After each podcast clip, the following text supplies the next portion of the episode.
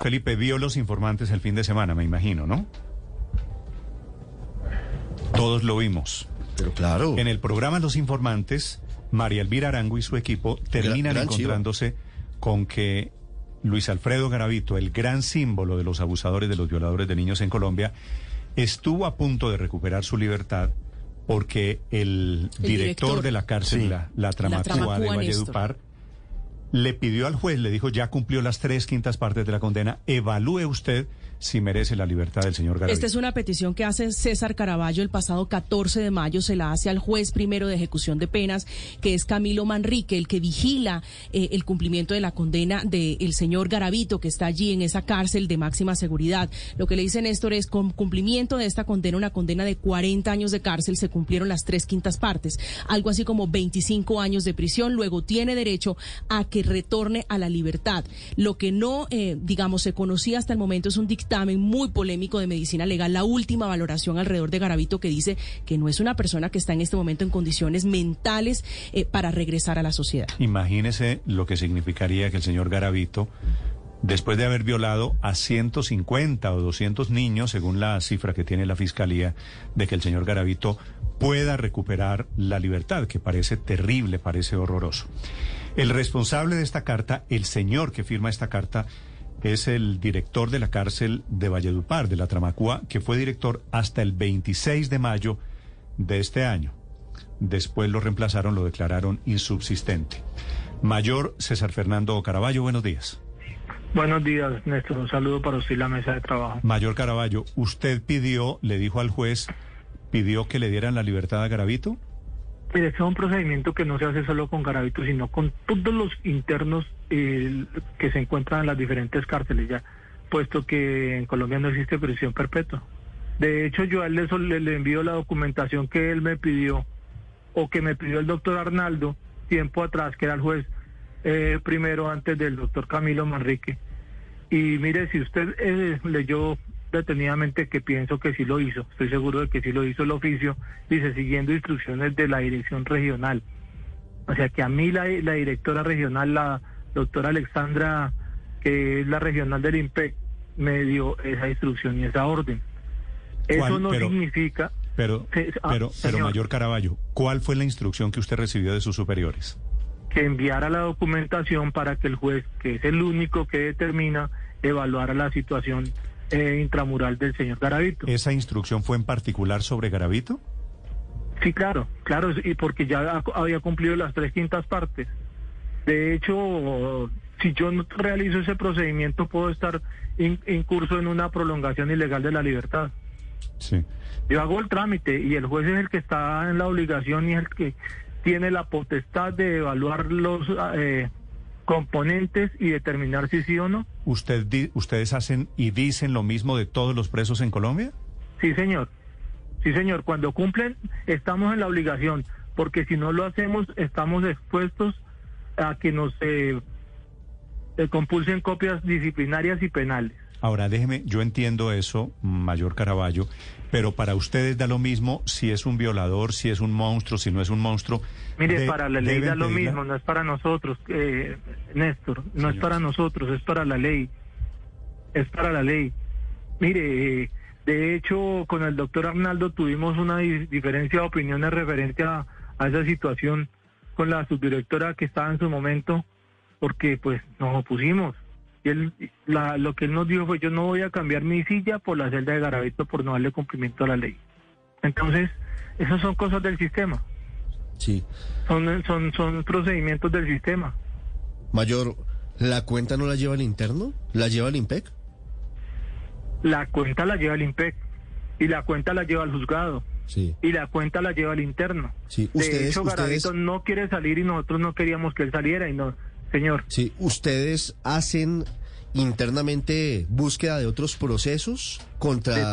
Garavito? ¿No tiene más es procesos? que lo- lo- él tiene cualquier cantidad, eso le decíamos nosotros al juez y él nos decía, ya está acumulado. Todo lo que le llegue al nuevo va a quedar en la misma sentencia porque ya está acumulado. Ese fue el término que nos eh, esgrimió el juez. Mayor, en esa No, eh, documentación que ustedes le entregan al juez de ejecución de penas, eh, ¿qué tipo de documentos le entregan? ¿Estaba allí ese informe de medicina legal que dice que el señor No, Garavito no, no, no, está esa, en esa condiciones? parte no, esa parte no, no es, no nos corresponde a nosotros. Esa parte le corresponde al juzgado pedirse la medicina legal. Pero ustedes qué le certifican al juez, que se portó bien en la cárcel, ¿qué tipo de documentos le entregan? No, nosotros le certificamos su tiempo de trabajo y su tiempo de permanencia Mayor, y usted nos y su acaba de decir, conducta.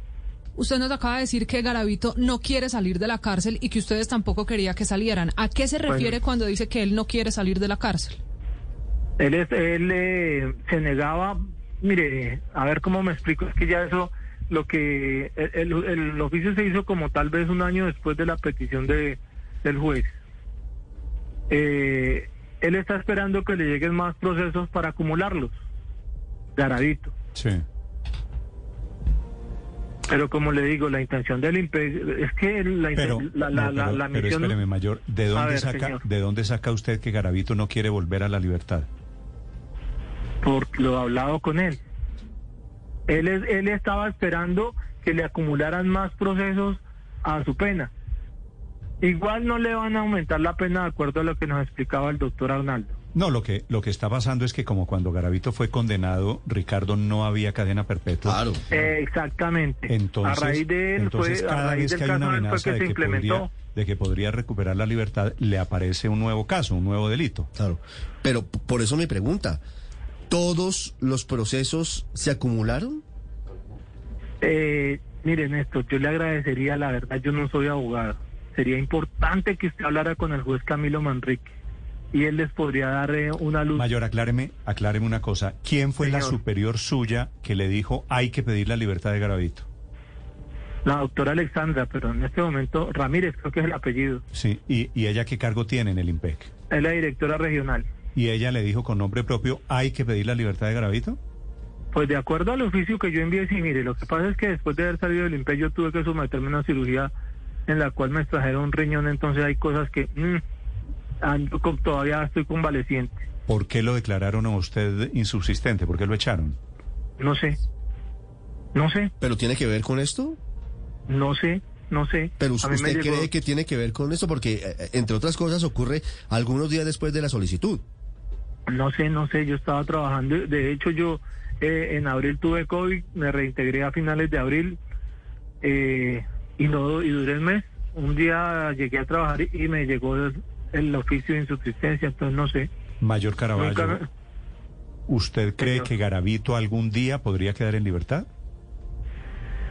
Ah, yo no creo, yo no, no- bueno, que crea o no crea, pero no quiero. No quiero porque es que yo tengo hijos pequeños. Igual la salud de él está bastante, bastante deteriorada. Eso le quería, eso le quería preguntar. ¿Cómo está él? Es decir, de él no volvimos a tener noticia, ni imagen, ni ninguna referencia. Hasta cuando usted lo vio, ¿cómo estaba Garavito? Bueno, yo lo vi a él tal vez hace como antes de antes de abril. La- a mí me dio COVID a comienzos de abril, lo vi como en febrero o marzo. Sí, la salud de él está deteriorada. es, es un tipo de cuán-. ¿Cuántos años tiene Garavito hoy? ¿70? De pronto, sí, en este momento no lo tengo claro, pero nosotros lo teníamos desde el año pasado en la enfermería porque tiene dos tipos de, de situaciones delicadas, médicas delicadas. ¿Qué tiene Garavito? Cáncer. ¿Cáncer en dónde? Mm, tiene un cáncer eh, de, de piel y otro cáncer que en este momento no me acuerdo. El Sí. cáncer de piel lo tiene en el ojo. ¿Y usted, que era director de esa cárcel, alguna vez habló con él de, de los delitos, de la acusación? No, la verdad, mire, Néstor, usted debe ser papá así como lo soy yo. Entonces, pues sí, hablar con una persona de estas no es agradable. No, yo sé, o sea, pero, para pero, usted pasaba para mí por no. la celda de él. Y sí, claro. Y, y, cuando hablaba con él, él mostraba algún arrepentimiento, está loco. No, está... no, no, no, no, no, no, no, eh, no, no, no, yo con él duras, a duras penas, buenos días, buenos días, buenas tardes, buenas tardes, no más. No, no es que se sentara a, a, a conversar que, en una esquina, que, pues. No, no, no, que interactuaba con él o dialogaba con él para nada. Ok. Uh -huh. ¿Qué trabajo, qué trabajo mayor ha hecho Garavito allí preso? Él eh, hacía como collares, como bisutería, eh, o sea, él redimía, redimir se llama eh, el trabajo que se hace o el estudio que se hace, él redimía en bisutería. ¿Y cuánto tiempo ha redimido? Mm, pues desde 1999, creo yo. Mejor dicho, es que desde, desde el 99 está en esta cárcel, porque antes estuvo, creo que en Armenia y en Pereira, no sé si estuvo en Picota, pero desde el 99 está en esta cárcel. Sí, Mayor, ¿cómo es la cárcel, eh, ese centro de reclusión donde está Garavito? ¿Cómo es eh, cuanto Físicamente, La celda, pues. celda. No, él está solo en una celda, él está en un pabellón que se llama pabellón especial, en la cual hay 20 internos de altísimo perfil, pero ya sea algunos por la situación mediática, otros por la fuerza que tienen eh, como líderes delictivos, por lo menos ahí está Garavito, está Uribe, Noguera, eh, y otros 18 más. El mito mayor de que a los violadores en las cárceles les dan un tratamiento correspondiente, ¿es cierto en el caso de Garavito? Mm, No, no, no, no, no, no, no, no, no, no. En las cárceles que yo he sido director, que yo fui director, por lo menos la cárcel modelo de Bogotá tenía un pabellón especial para delitos sexuales. Y, y por decir algo, cuando yo llegué a, a la Tramacúa, ahí estaba el que asesinó a Rosalvira Celis, estaba este señor Pelayo, y eso ten- estaba el que quemó a la niña de fundación. Eso al comienzo es mejor aislarlos. Ya después de que pasa el tiempo y pasa el boom mediático, conviven sin ningún problema los diferentes eh, pabellones de los establecimientos. Mayor, ¿y usted eh, sabe o tiene conocimiento si alguna vez alguien lo vio visitar, eh, un amigo, un pariente, No. qué sé yo? No, No recibe visitas. no. Sí. Mayor, una, una pregunta final. Ante la denuncia que hacen los informantes de que el propio IMPEC solicitó la libertad de Garavito, ¿cuál es su conclusión? ¿Usted qué sintió cuando vio el programa? No, no lo vi, la verdad, no, no lo vi. Bueno, cuando le contaron entonces del programa. Pues me preocupé, pero cuando reviso, eso se hace con base en las normas. Y como le decía hace un momento, a todos y cada uno de los internos que se encuentran a lo largo y ancho del territorio nacional se les realiza el mismo procedimiento. Porque es que si no se realiza, vuelvo e insisto en que estoy expuesto a que me abran investigaciones disciplinarias y penales. Porque ahí incurriría yo en una privación ilegal de la libertad como director. Yo tengo la obligación de enviar eso al juez. El juez decide si, es- si cumple o no cumple.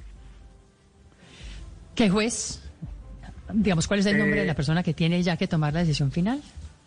El doctor, creo que en este caso está Camilo Manrique. Es el- sí, pues es yo el le dirigí el oficio a Camilo Manrique. que es el juez de Valledupar, que ya le negó la libertad cuando se presentó esta solicitud.